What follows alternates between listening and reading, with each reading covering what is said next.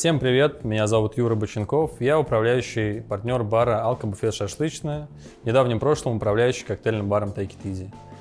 В этом видео специально для проекта «Мастерская» на платформе InShaker я расскажу о том, как проделал путь от бармена-стажера до владельца заведения. Поехали! Сейчас я кратко расскажу о том, с чего началась моя карьера в индустрии и чем она продолжается. Хочу сразу обозначить, что развитие каждого человека в его профессии – это, естественно, сугубо индивидуальный процесс. Но я выделил для себя несколько важных правил, которые, надеюсь, смогут помочь и вам, даже несмотря на то, что они могут показаться простыми. Первое и самое понятное правило – большую часть своего времени заниматься только тем, что искренне нравится – Друзья, главное, не бойтесь что-то поменять в своей жизни, даже если вы столкнетесь с неодобрением близких вам людей.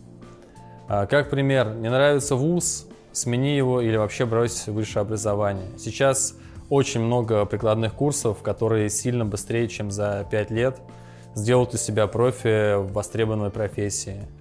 А, если работа приносит больше негатива, чем положительных моментов, самое время уволиться и найти что-то более подходящее. Правило номер два. Чем больше счастливых людей, нацеленных на созидание, тем лучше для всех.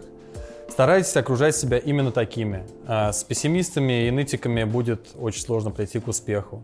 Даже если вы вынуждены с такими людьми работать или общаться, сохраняйте спокойствие и не тратьте на них свою энергию. Выдержка – это залог стабильного ментального состояния. Впервые за барную стойку я встал в 2011 году. До этого много чем занимался, почти три года строил карьеру в солидном банке, пока не осознал, что мучаюсь пять дней в неделю, а два выходных прилетают слишком быстро. Я применил первое озвученное ранее правило, уволился. В один прекрасный летний день решил, что хочу работать поваром или официантом, потому что думал, что барменом без опыта никуда не возьмут. Но на первом же собеседовании очутился в баре «Дорогая, перезвоню», где мне пообещали научить меня барному ремеслу и даже жонглировать бутылочками. Там случилась судьбоносная встреча, и я познакомился с основателями компании «Хурма Групп», создателями сети баров «Дорогая, перезвоню», Дмитрием Левицким и Георгием Карпенко, с которыми ныне мы партнеры в баре «Алкобуфет Шашлычная». Примерно через три месяца работы я понял, что бармен – это очень интересная профессия, в которой можно вечно развиваться, и немножко сошел с ума.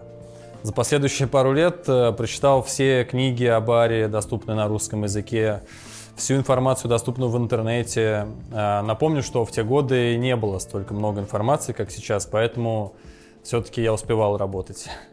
Хоть мы и были пати-баром, к нам, благо, приходило много приятных, адекватных гостей, готовых знакомиться с классическими коктейлями, которые приготовить было нам за радость. А зарплата была ниже в разы того, сколько я получал в банке, но я был самым счастливым человеком на свете. После некоторых смен выходил из бара и весь покрывался мурашками от счастья. Это не шутка, это правда. Правило номер три.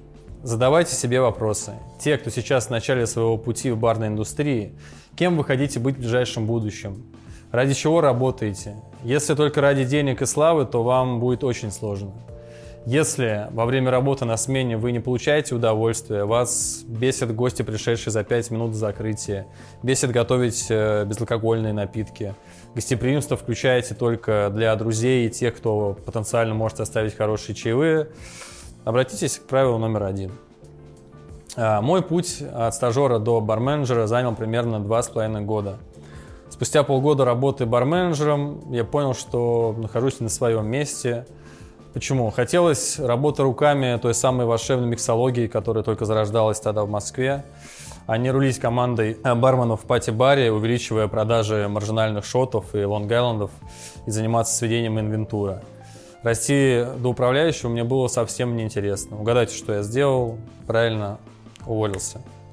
А сейчас в Москве много ресторанов с хорошим сильным баром. В те года было четкое разделение. Вкусно поесть ходили в рестораны, интересно выпить ходили в коктейльные бары. А, было несколько заведений, в которых были на хорошем уровне еда и напитки, но их единицы. Так вот, э, ресторан «Саксон Пароль» стал одним из них, и я пошел туда. Позже был приятно удивлен, что прокачивать нас приедет Масахиру Рушида. А, на тот момент э, барменджер ресторана «Саксон Пароль» в Нью-Йорке, который победил в номинации «Лучший бар в ресторане» на самой престижной барной премии Tales of the, Tales of the Cocktail. Масса суперпрофессионал, очень классный и приятный человек. Э, за две недели наполнил мой мозг огромным количеством знаний. Эргономика, прибачи, локальные продукты и другие заморские штучки, которые нам здесь еще не снились. Правило номер четыре. Если не заниматься саморазвитием, ни один бар из себя не сделает профессионала. В 2022 году это очевидно, но тогда много молодых ребят мыслили иначе. Сейчас большинство барменов знают, как обесцветить напиток, но не знают и не смогут приготовить там, не самую популярную классику, такой коктейль, как Armian Navy или Old Pale. Обязательно изучайте барную историю и основы основ. С этим вам могут помочь такие книги, как «Крепкие спиртные напитки» Эркина Тузмухамедова, «Бар» Андрея Домине, «Имбайб» Дэвида Вондрича, сайт Differs Guide. Если вы думаете, что ваша работа за стойкой и постоянная практика без изучения теории сделают из вас высококлассного профессионала, это не так. Отработав в Саксон пароле три недели, я понял, что на должности выше меня стоит человек – с которым не сработаюсь, и это не, и это не барменджер. Я ушел туда, куда пытался попасть еще до Саксон Пароль, но не было свободного места. Это бар City Space. В определенные годы большинство барменов грезили оказаться за стойкой этого бара. Ребята оттуда делали невероятно крутой контент. Э, видео на YouTube Russian Cocktail News. Помню, когда обнаружил их, то посмотрел все выпуски за одну ночь. Там были первые гостевые смены в России знаменитых барменов со всего мира. А, с ними же делали потрясающие видео, где они готовят коктейли. В City Space любой новый человек в команде начинает с позиции барбека. Бывали случаи, когда приходилось ждать пару лет, пока освободится позиция бармена, и некоторые реально ждали. А, система подготовки из молодого бойца в мужчину очень сильная. Неудивительно, что много человек, работавших здесь, когда-то добились огромных высот в барной индустрии. А работая барбеком, я понимал, что через это должен пройти каждый. Дисциплина, преемственность и прочее. Но через 4 месяца я осознал, что большая часть времени мне не приносит удовольствия. А, классная команда, все ребята вызывают респект и уважение, но было очень много технической работы. А мне хотелось э, готовить напитки, общаться с гостями а не носить лед, бегать в погреб за вином и прочее. Возможно, э, я пришел в City Space поздновато и слишком начитанным, или просто решил упростить себе жизнь и избежал, не знаю. Э, товарищ Коля Щербаков, с которым я начинал карьеру в пати-баре, возглавил э, бар Take It Easy, один из первых спикизи баров Москвы, и позвал в шутку работать к себе, а я взял и согласился. Отсюда правило номер пять. Если ваши ожидания не оправдались, э, не спешите впадать в отчаяние и депрессию. Примите случившееся как данность и посмотрите по сторонам. Я получил опыт в пати-баре, баре при ресторане, в баре при отеле. И дальше хотелось э, чего-то своего уютного, что мы сделали в итоге, но за чужие деньги. Бар Take It Easy. Тогда это был небольшой секретный коктейльный бар э, на территории большого пати-бара с вечеринками и диджеями. Главарь Хурмы Групп э, Дима Левицкий задумал его как бар для друзей и знакомых, где он сам будет смешивать напитки. Но со временем понял, что у него много других интересных дел и назначил главным Колю. Я присоединился, мы взяли еще пару человек в команду и со вторника по субботу, можно сказать, жили в баре. Мы были так увлечены развитием бара, что совсем не занимались пиаром, не ходили на конкурсы, работали именно для наших гостей – мы позволяли себе привозить в чемоданах интересный алкоголь со всего мира. Проводили различные дегустации. Очень э, солидные редкие бутылки открывались в рамках виски-клуба. Интересные напитки готовились на премиальном алкоголе в рамках коктейльного клуба. Э, мы начали устраивать гест-бартендинги, когда это еще не было мейнстримом. А инвесторы совсем не лезли в нашу работу и дали такие условия, что мы ощущали себя совладельцами этого бара – и получилась счастливая история, когда два опытных бармена, без опытного начальника, сделали бар прибыльным. Ну и я как проявил себя как хороший управленец. Треугольник успеха сошелся. Гости счастливы, персонал бара доволен, инвесторы получают прибыль. А, Коля в итоге ушел из барной индустрии.